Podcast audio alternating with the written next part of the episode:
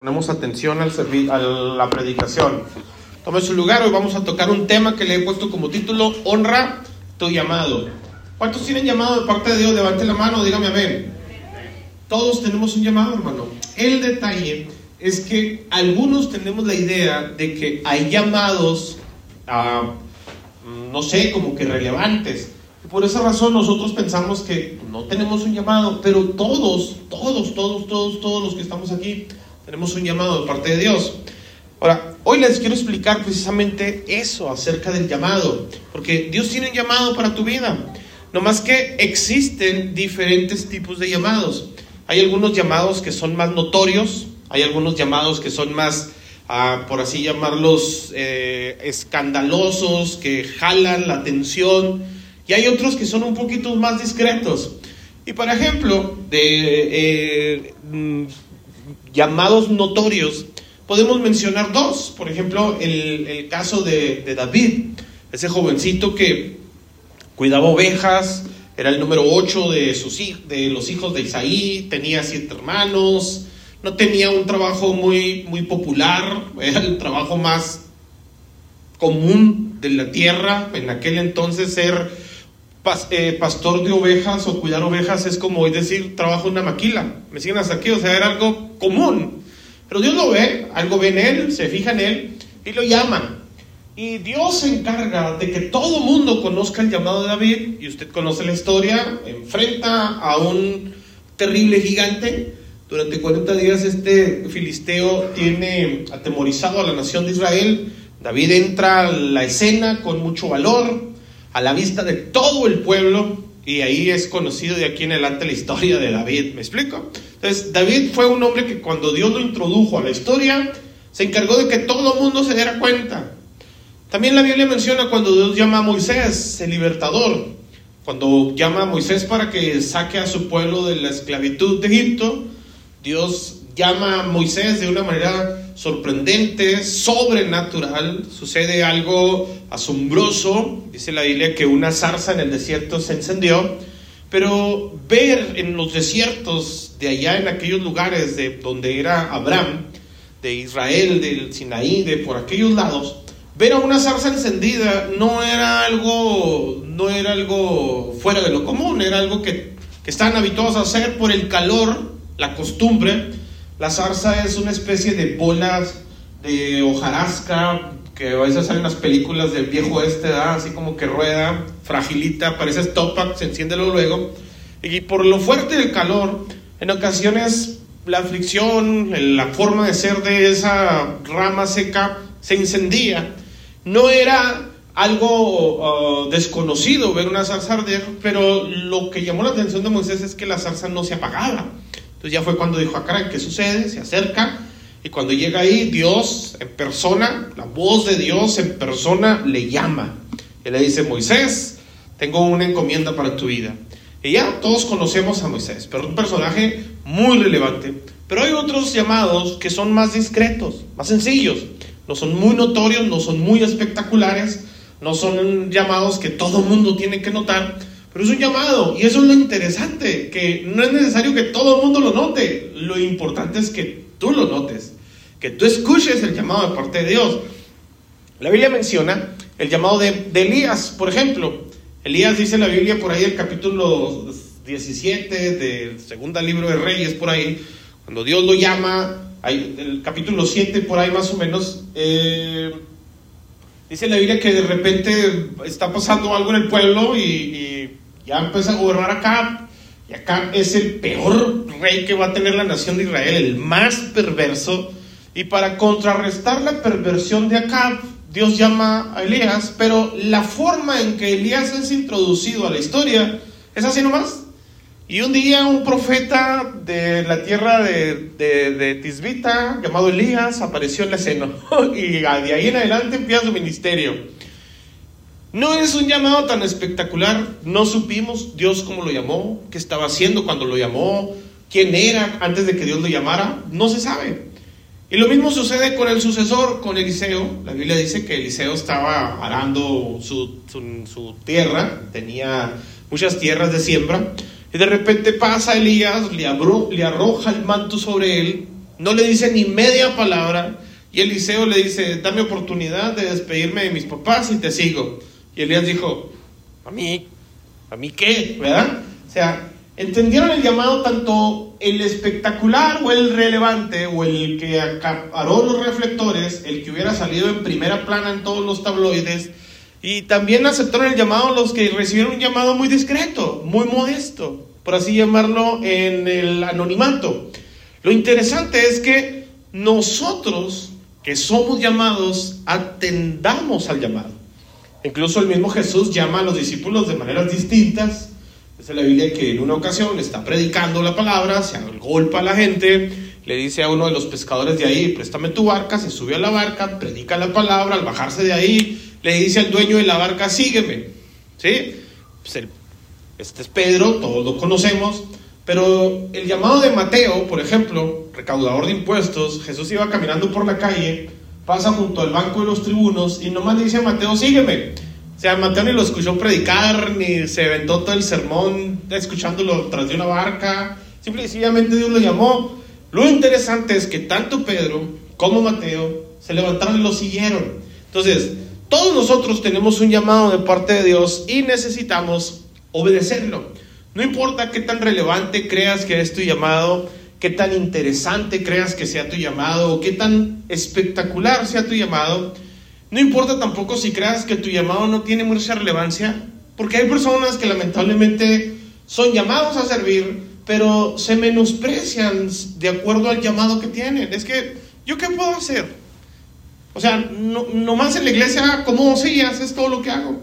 Pues no menosprecies el llamado que Dios tiene para tu vida. ¿Por qué? Porque lo interesante es que Dios te llama. Hay una historia en la que nos vamos a centrar el día de hoy de un personaje que ocupa un lugar en, la historia de Dios que pudo haber sido muy relevante, sin embargo él decidió ser un actor secundario, siempre ocupar un segundo lugar, un, lugar eh, no central, mas sin embargo él obtuvo también un llamado de parte de Dios. Este varón es Aarón hermano de Moisés, el que inició con el sacerdocio arónico. Y dice la Biblia, ahí en Éxodo capítulo 4, versículo 14, en la Reina Valera, por favor, Éxodo 4, 14, esta es la forma en la que Dios llama a Aarón. Observe, Éxodo 4, 14, Reina Valera, por favor. Dice, entonces Jehová se enojó contra Moisés y dijo, no conozco yo a tu hermano Aarón, levita, y que Él habla bien, y he aquí que Él saldrá a recibirte, y al verte se alegrará en su corazón. Tú hablarás a Él y pondrás en su boca las palabras, y yo, yo estaré con tu boca y con la suya. Y los enseñaré lo que, han de, lo que han de hacer. Y Él hablará por ti al pueblo, Él te será a ti en lugar de boca, y tú serás para Él en lugar de Dios. Tal vez usted no, no lo note en este relato, pero es la forma en la que Dios llamaron. O sea, Dios está tratando con Moisés y le está dando el plan, lo que tienen que hacer, cómo lo tienen que ejecutar, cuáles son las pautas a seguir, le está dando todo el plan de cómo van a libertar al pueblo de la esclavitud. Y Moisés empieza a poner puras trabas, puras negativas. Hay muchas personas, mis amados, que a cada solución le encuentran un problema. ¿Se han fijado? No encuentran respuestas, no encuentran soluciones, sino que a cada soluciones le encuentran problemas. Pues así estaba Moisés al principio, le estaba diciendo a Dios todas las limitantes que él tenía. Y llega el punto en que Dios se molesta contra Moisés y le dice, oye, pero si yo te estoy amando es porque yo tengo un plan. Y el plan no va a fallar. El plan se va a ejecutar y se va a llevar a cabo. Yo también llamé a tu hermano Aarón. Dios no tenía por qué decirle a Moisés a quién es más llama. Pero en este caso le menciona a su hermano para que comprenda que van a trabajar juntos, que van a trabajar en sintonía, para que comprendan que están en, en, acuerdo ambos. Como un cuerpo, que somos nosotros en Cristo Jesús, Dios no nos tiene que decir a nosotros cuál es el llamado del otro, cuál es el llamado de enfrente, pero lo que sí nosotros necesitamos comprender es que si nosotros somos llamados, somos llamados para una causa específica, no importando lo que el otro está haciendo o no importando lo que el otro no está haciendo. Pero la mayoría de las veces nuestra frustración cae cuando nosotros empezamos a ver qué hacen los demás. Cuando, las, cuando nosotros empezamos a ver cómo viven los demás. Y luego empiezan los comparativos en nuestras vidas y en ocasiones por eso caemos en frustraciones, porque nosotros decimos, pues si yo también me esfuerzo, si yo también le mucho muchas ganas, si yo también me levanto temprano, si yo también trabajo, si yo también estoy haciendo aquello o lo otro, muy similar al de enfrente, pero a mí ¿por qué de esa manera no me va? ¿Por qué a mí no me va igual? ¿Por qué yo no prospero igual? ¿Por qué yo no vivo igual? ¿Por qué yo no tengo esta paz de la misma manera? Porque por alguna razón nosotros empezamos a compararnos cuando nosotros debemos de comprender que Dios tiene un llamado específico para tu vida.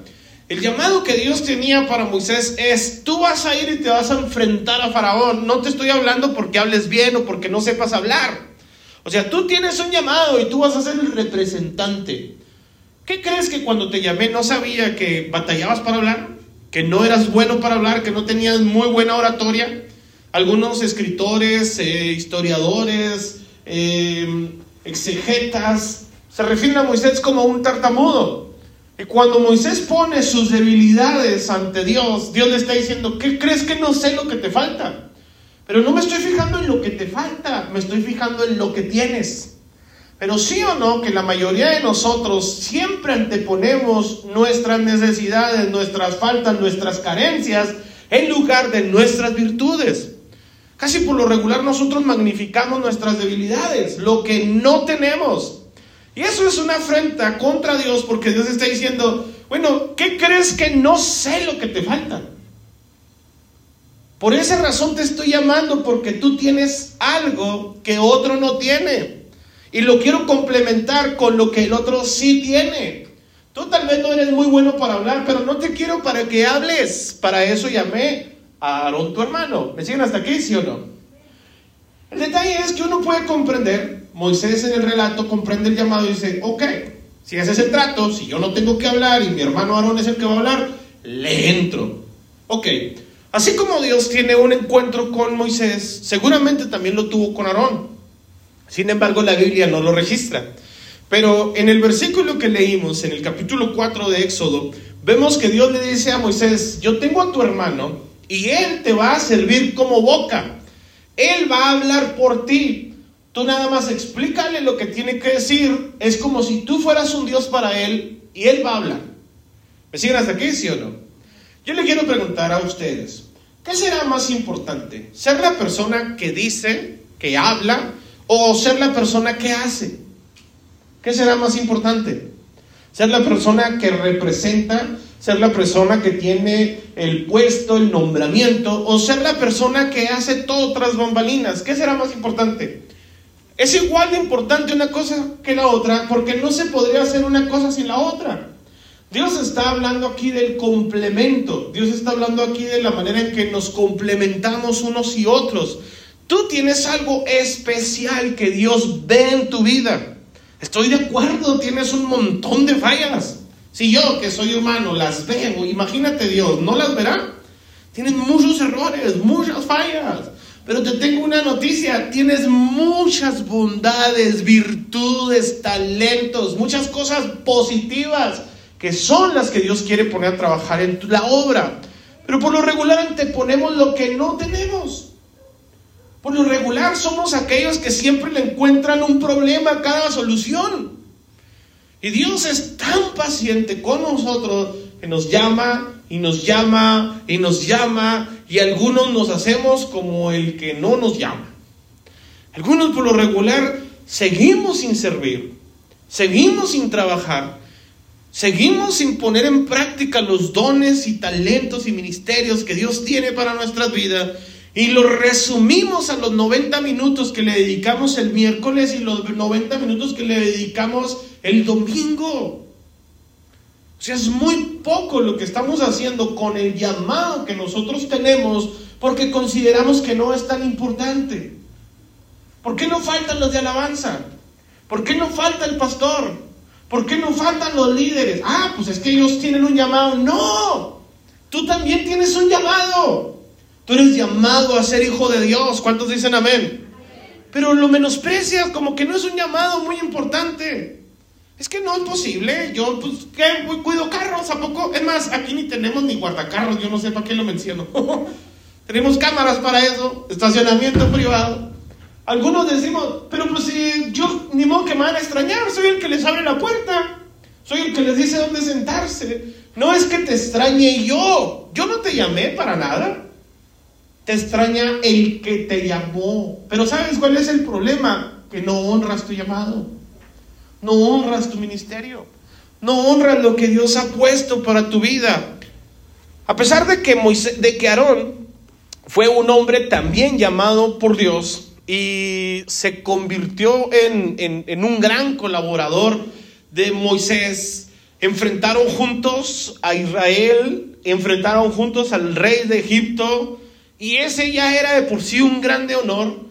E inicialmente Aarón empezó a hacer muy bien su labor, pero en alguna parte de la historia, en medio de todo lo que está pasando Aarón, se convirtió en un hombre que se perdió en la sombra de Moisés. Él tenía un llamado, él tenía un ministerio, pero por alguna razón se conformó con eso de ser la sombra de Moisés y nunca ejercitó el llamado de parte de Dios, a pesar de que Dios en varias ocasiones, yo nomás voy a mencionar dos, le dio la oportunidad de liderar alguna causa. La primera causa es cuando Moisés llega al monte Sinaí, a la llanura del Sinaí, a las faldas del monte, y Dios le dice a Moisés, Moisés, sube acá, pero sube tú solo. Y si ustedes pusieron atención en Éxodo capítulo 4, Dios llama a Moisés y le dice, Aarón hablará por ti. ¿Estamos de acuerdo, sí o no? O sea, tú y Aarón van a ir juntos. Pero cuando Dios lo está llamando, le está diciendo por primera vez, sube tú solo. Y si le dice tú solo, quiere decir, deja a tu hermano Aarón. ¿Me explico? ¿Por qué razón? Porque el ministerio de Aarón, el talento de Aarón, el llamado de Aarón era que Aarón hablara. Pero en esta ocasión Moisés no iba a hablar. Y como Moisés no iba a hablar, no necesitaba quien hablara por él. Moisés lo único que tenía que hacer era escuchar. Entonces Dios le dijo, para eso tengo a los dos. Tú vas a subir al monte, yo voy a hablar contigo y vas a dejar a tu hermano al cargo del pueblo, por así llamarlo. No con esas palabras, pero estamos de acuerdo que se sobreentiende, ¿sí o no? Si los llama juntos a los dos y cuando Dios lo llama al Sinaí le dice, sube tú solo, se entiende que está diciendo, deja el número dos en el pueblo. Ahí tenía la oportunidad Aarón de mostrar su liderazgo, de ser fiel a su llamado. Pero cuando tuvo la oportunidad de mostrar su liderazgo, se mostró como un líder débil. Dice la Biblia en Éxodo capítulo 32, versículo 1, en la nueva traducción viviente. Fíjese, mientras lo buscan, a pesar de que Aarón fue corresponsable del éxodo masivo y a menudo estuvo hombro a hombro con Moisés enfrentando a Faraón, ya en el desierto enfrentando la rebeldía del pueblo, nunca pareció ser un personaje central. Y Dios, hermanos, aquí le está dando la oportunidad a Aarón de decir, Aarón, aquí vas a mostrar tu talento. Porque existe la otra parte. Hay personas que creen que no es muy relevante su llamado, pero hay otras personas que siempre están esperando su momento. ¿Verdad que sí? Que yo estoy esperando mi momento. Yo estoy esperando porque si me meto, me meto de lleno, dicen algunos. ¿Es cierto o no? La, la, la, la típica de todo el mundo. No, no, es que yo, yo, yo, tú sabes cómo soy. Y si yo le entro, le entro. Y si no le entro, no le entro. Pero nunca le entras. Entonces siempre algunos están esperando así como que es su momento. Y, y, Dios llama a Moisés y le dice, deja solito a tu hermano. Ahora sí es su momento. ¿Estamos de acuerdo? Éxodo capítulo 32, versículo 1, nueva traducción viviente. Viendo el pueblo que Moisés tardaba en descender del monte, se acercaron entonces a Aarón y le dijeron, levántate, haznos dioses que vayan delante de nosotros porque a este Moisés, el varón que nos sacó de la tierra de Egipto, no sabemos qué le haya acontecido. Pregunta hasta aquí. Dos cosas que vamos a ver en tan solo este versículo. ¿El pueblo se atrevería a decirle a Moisés estas palabras? Levántate, Moisés. Pues claro que no. Moisés es el que llevaba la voz cantante. Moisés decía, aquí vamos a acampar. ¿Hasta cuándo? Hasta que yo diga. Y ahí acapaban. Duraban años sin moverse. Años. Y nadie venía a Moisés a decirle, Moisés, ¿cuándo nos movemos? ¿Por qué? Porque Moisés tenía un liderazgo notorio, notable, fuerte, destacable. Y la segunda cosa es, este varón que nos sacó de Egipto, no sabemos qué haya sucedido con él. Esa es otra mentira también. Porque Moisés no sacó al pueblo de la esclavitud. ¿Quién fue el que lo sacó? Dios. ¿Utilizó a Moisés solamente para sacar al pueblo? No. También utilizó a Aarón. Quiero que por favor presten atención, pero aquí se empiezan a ver las palabras del diablo. A veces el diablo empieza a utilizar este tipo de palabras así como que es el que siempre nos ayuda, o sea, está descartando que nadie les ayuda. Nada más uno, ¿sí o no? Este que es el que hace las cosas, o sea, nadie más hace las cosas. Porque a Satanás le gusta meternos a todos en la balanza de la comparación, para que nosotros nos empecemos a comparar y a frustrarnos unos contra otros. Versículo 2. Aarón les dijo, apartad los arcillos de oro que están en las orejas de vuestras mujeres, de vuestros hijos, de vuestras hijas, y tráiganmelos. Entonces todo el pueblo apartó los arcillos de oro que tenían sus orejas y los trajeron a Aarón. Y él los tomó de las manos de ellos y les dio forma con buril. Yo estoy leyendo otra versión por lo que veo, ¿verdad? E hizo de ello un becerro de fundición. Entonces dijeron, Israel, estos son tus dioses que te sacaron de la tierra de Egipto. Fíjese, ya el pueblo está haciendo lo que quiere. ¿Sí o no? Lo que quiere. Porque dice, entonces ellos dijeron, Israel, estos son tus dioses. Ya el líder pasó a mejor vida. Y él los tomó de las manos de, ah, perdón, la que sigue, versículo 5. Y viendo esto Aarón, edificó un altar delante del becerro y pregonó a Aarón y dijo, está bien, pero mañana vamos a alabar a Dios, ¿eh? Ahorita nos vamos a permitir un carnaval.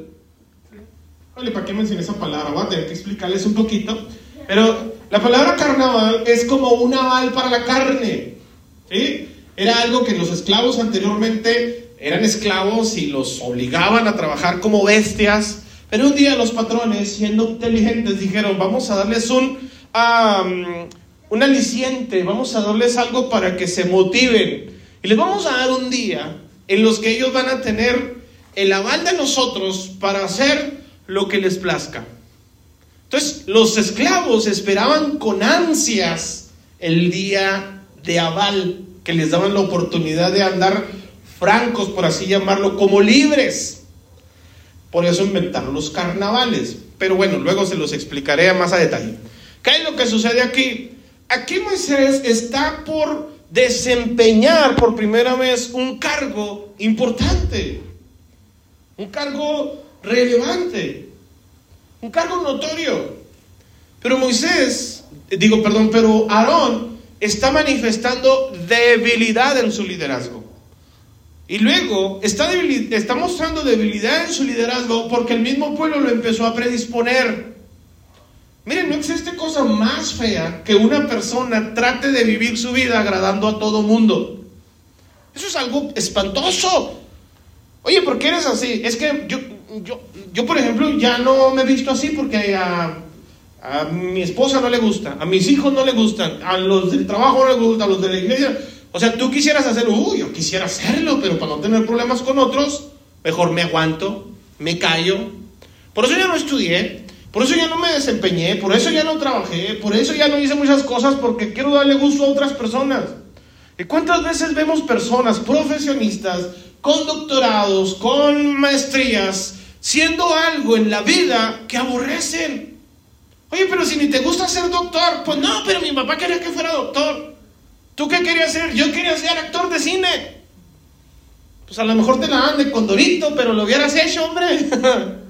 pero hay personas que por tal de darle gusto a medio mundo, frustran su llamado.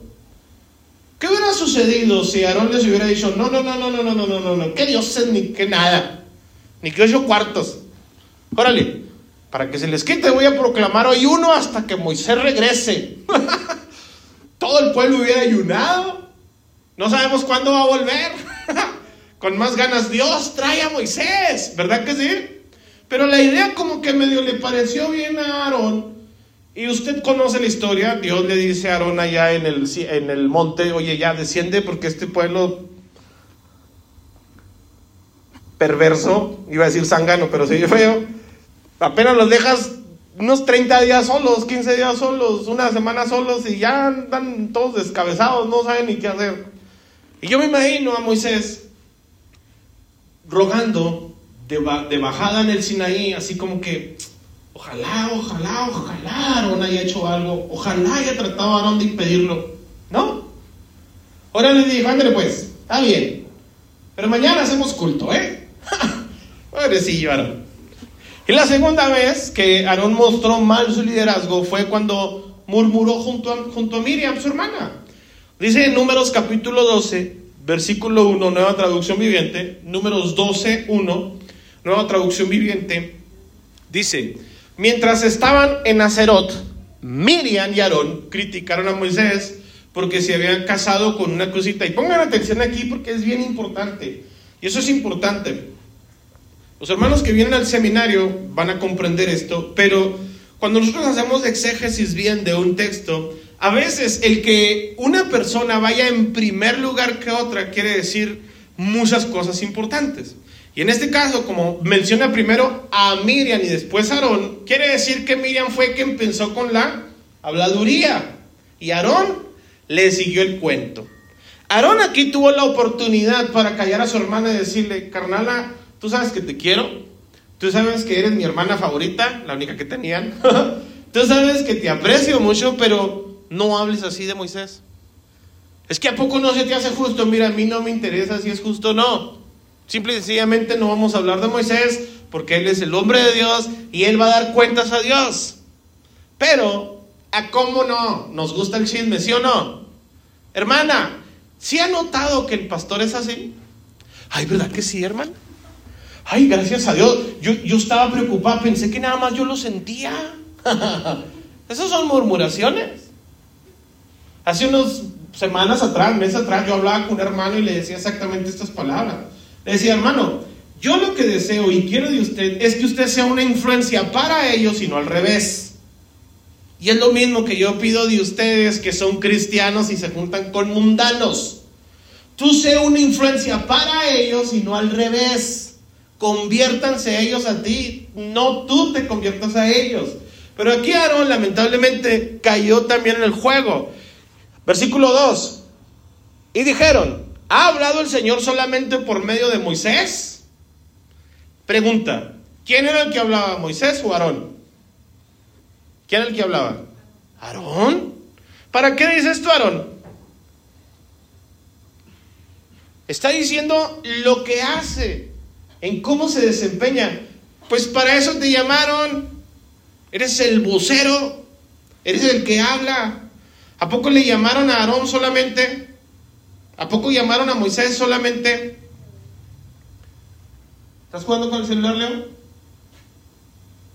¿A poco le llamaron solamente a Aarón, a Moisés? Escogieron a Aarón precisamente para que Aarón fuera el vocero de Moisés. Y, Moisés, y Aarón está diciendo, ¿a poco Dios hablaba nada más por Moisés? ¿No hablas también a través de mí? Versículo 2 dice, ¿acaso no ha hablado también a través de nosotros? Y el Señor los oyó. ¿Cuántos saben que detrás de cada murmuración el que te aconseja es el diablo, pero el que escucha es Dios? ¿Cuántos lo saben?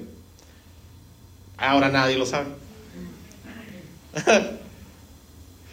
Tal vez algunos no tengan un llamado muy notorio.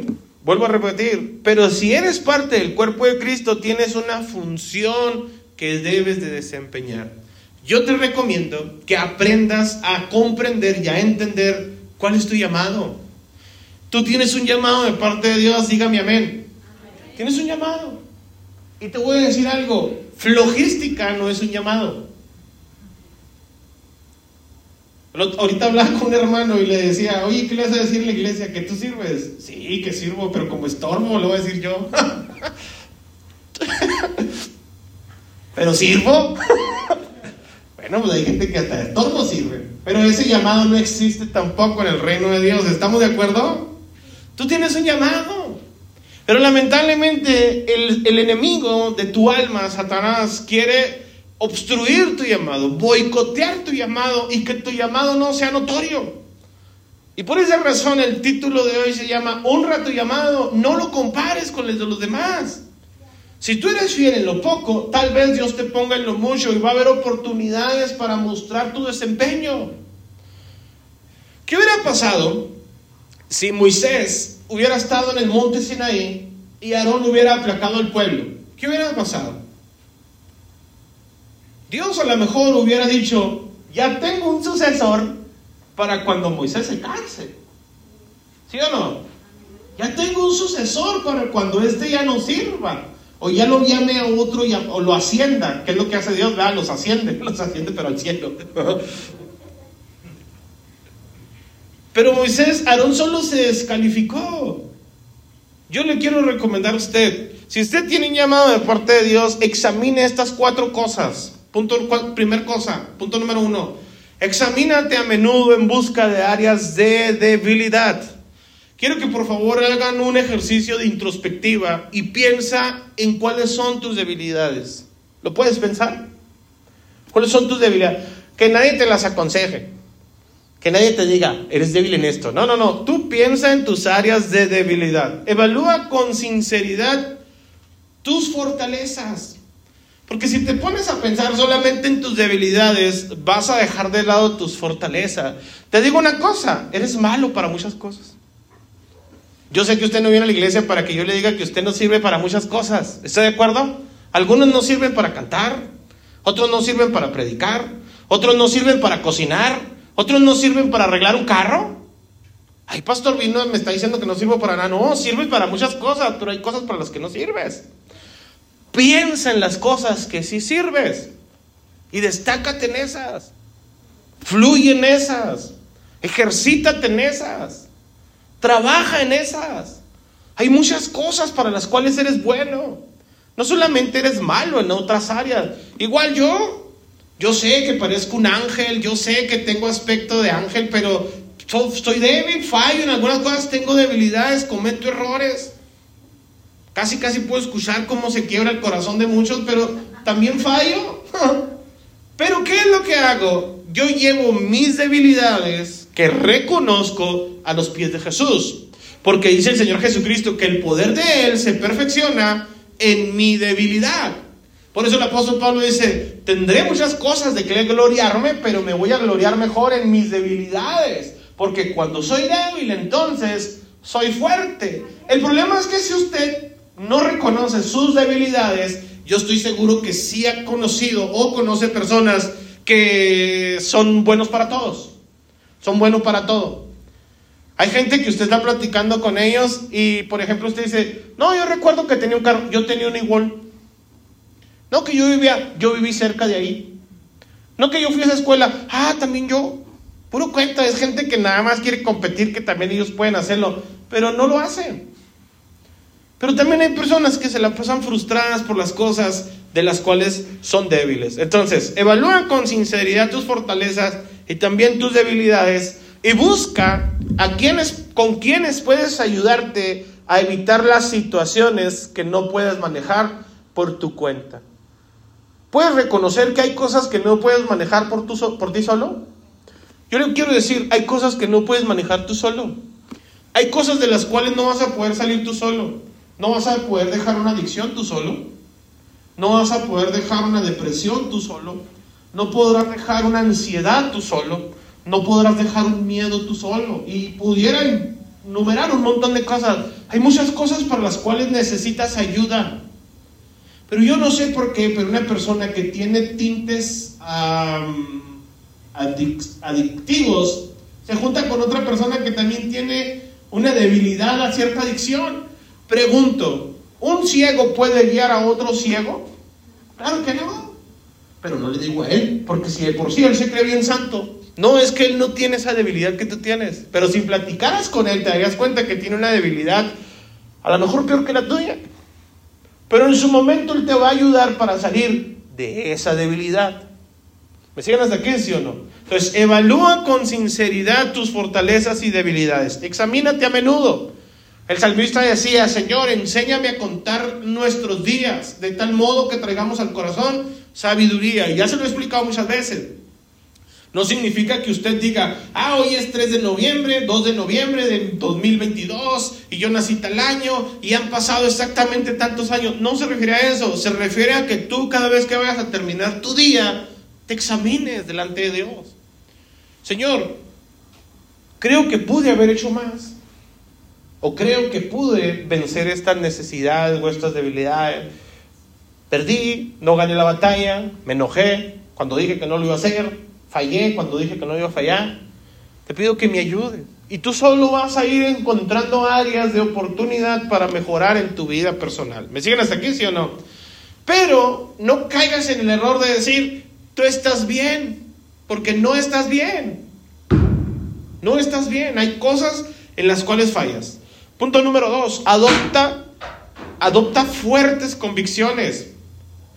¿Fue un balazo ese? No, ¿verdad? Bueno, quién sabe.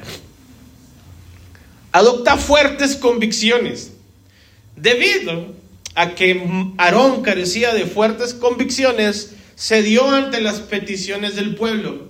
¿Qué significa tener fuertes convicciones? Hay una historia ahí en Jeremías, que no, se las no les voy a mostrar la cita el día de hoy, pero es la historia de los recabitas. Jeremías, Dios le dice a Jeremías, Jeremías, entra al templo y quiero que llames a los hijos de Recab. Y cuando los llames, ofréceles de tomar vino. Dile, a ver, aquí hay vino consagrado, el vino de consagrado. Y les ofreces una copa de vino y observa lo que te dicen. Jeremías se le hizo muy raro la, instrucción de Dios, los, manda a llamar a los recabitas y les dice, oigan, quiero invitarles a tomar una copa de vino. Y los recabitas dijeron, no, porque nosotros hicimos voto con nuestro Padre que no tomaríamos vino. Está hablando el profeta de Dios, les está invitando un vinito. Ah, bueno, pues si el profeta toma, pues también yo, sírvame dos. ¿Me explico? Dice la Biblia que Dios le dijo a Jeremías, ¿observaste eso? Ellos le son fieles a la palabra de su papá terrenal, que ya murió un montón de años y el día de mañana se va a olvidar su nombre. El pueblo de Israel que me ve haciendo prodigios, milagros, maravillas, no es capaz de recordar una sola instrucción, caramba. ¿Me siguen hasta aquí, sí? Entonces, adopta fuertes convicciones. Son convicciones personales. ¿Por qué no celebras el Halloween aunque ya traes la máscara? Ah, no, es que el pastor se enoja. No, es que no es porque se enoja el pastor, es porque yo tengo esta convicción de que eso no está bien. Tengo la convicción de que eso está mal. Tengo la convicción de que no lo voy a hacer. Tengo la convicción de que no voy a ceder ante esas cosas. ¿Me siguen hasta aquí? Adopta fuertes convicciones, convicciones personales. Establece pautas bíblicas. Y yo le voy a recomendar aquí que si se consiga una Biblia física y quienes tienen un, un teléfono inteligente, compren una aplicación de la Biblia para que pueda poner comentarios, notas, subrayarla, para que usted tenga pautas bíblicas que le fortalezcan en sus respuestas que reciba de parte de Dios. Entonces tendrá una disposición y tendrá la fuerza para mantenerse firme cuando te pidan hacer un becerro de oro, como por ejemplo. Yo les he platicado, yo tengo amigos pastores y no los voy a balconear, pero muchos de ellos tienen cosas muy raras. Un pastor el otro día me salió con que se quería tatuar el pecho ¿Eh? Ah, el brazo. Pensé que ibas a decir el nombre. Me quiero poner un tatuaje en el brazo. Póntelo, ¿a mí qué? Otro pastor de veces vamos a comer y lo primero que pide es tráigame la carta de los vinos. ¿Qué? ¿Nos dejas un vinito? No. ¿Por qué no? Tengo fuertes convicciones. Tomar vino no está mal. Yo pienso que sí. Y no me vas a cambiar. ¿Me siguen hasta aquí, sí o no? Se llaman fuertes convicciones que una persona tiene que tener. ¿Vas a perder la paz porque, porque el otro se tatuó? ¿O porque el otro toma vino? no. Perdería mi paz si yo no tuviera fuertes convicciones. Hay personas que lamentablemente tienen fuertes convicciones. Le voy a poner un ejemplo. Hace algún tiempo, este, hablaba con una persona y me empezó a contar algo de un, de un amigo. Algo de un amigo. Y pongo a Dios testigo que yo le dije esto. Le dije, mira, bro, de la persona que vas a hablar, Casualmente no solamente la conozco, somos amigos. Te lo digo porque tú también eres mi amigo. Y fíjate lo que estoy diciendo, de, de la persona que vas a hablar. Quiero que sepas que lo que me digas de esta persona es responsabilidad tuya porque yo se lo voy a contar. ¿Qué le estoy diciendo? No lo digas. Cuéntaselo. Ah, ¿crees que no se lo digo? Mire, Dios es mi testigo. Tuve la oportunidad de un día encontrarnos los tres. Le dije, ah, qué bueno que aquí estamos los tres. Este dijo que iba a, a, responder, a sostener estos dichos. Él dijo esto, esto, esto y esto y esto de ti. Y te lo digo delante de él para que le digas algo. Hombre, el otro no hallaba ni cómo, ni cómo meterse. y eso es interesante que una persona tenga fuertes convicciones. Tenga fuertes convicciones. adopte fuertes convicciones. Punto número tres. Entienda esto, por favor.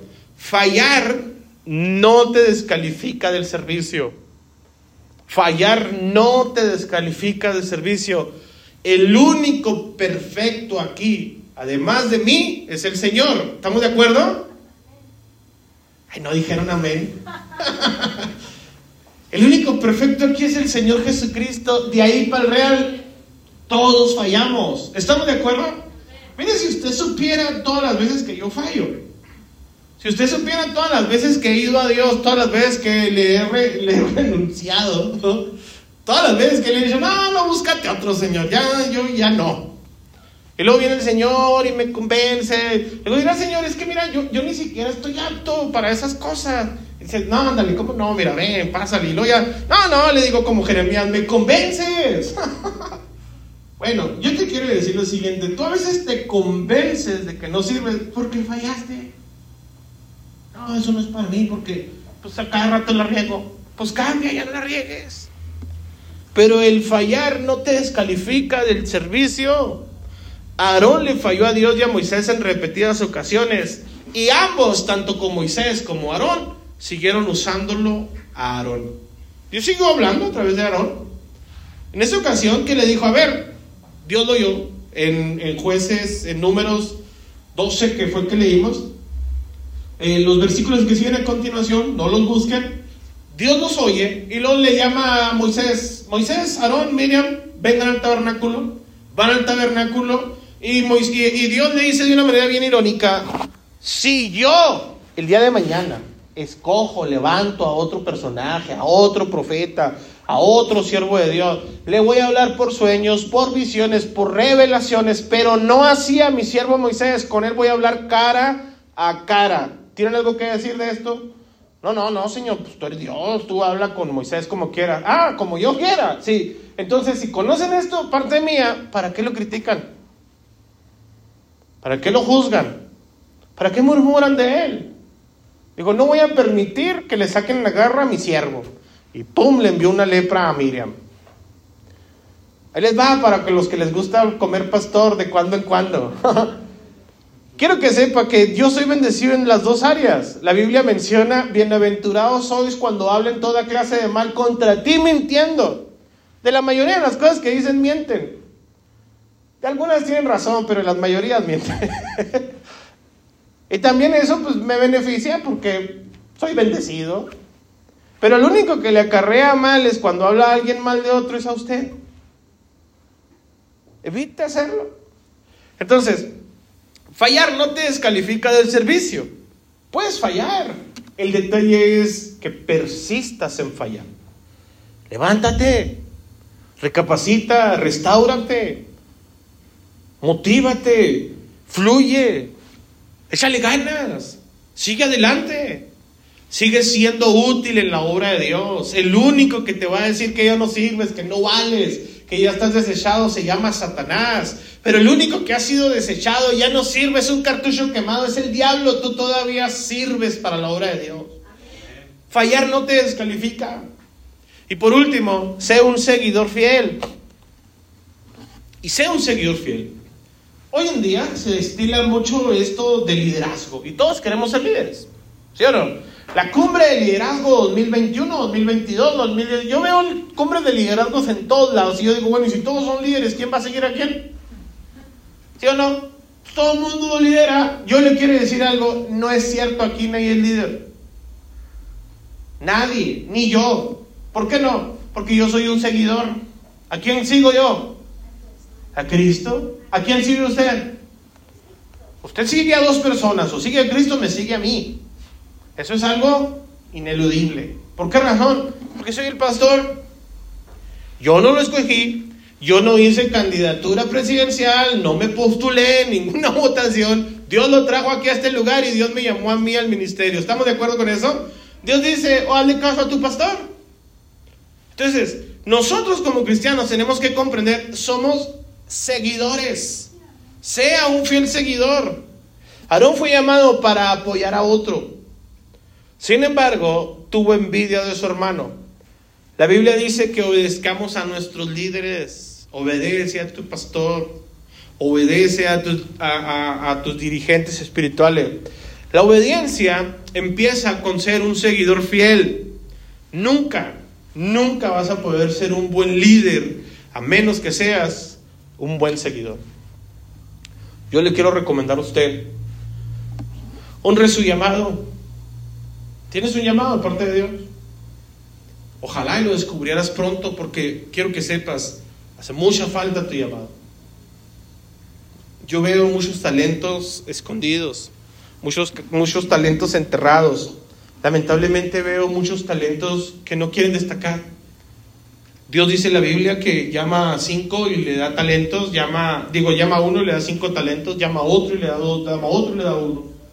Y el que recibieron más de uno lo multiplicaron, pero el que recibió uno tuvo miedo. ¿Y sabes qué? Está bien vivir en la tranquilidad, el confort de al menos decir, lo que me dieron no lo voy a perder. Pero te tengo una mala noticia. Ya lo perdiste porque ni tuyo es. Lo que tienes que hacer es multiplicarlo. Tus talentos hacen falta en la obra de Dios, en el reino de los cielos. Tú estás aquí porque Dios vio algo en ti. No solamente tus errores, ha visto tus virtudes.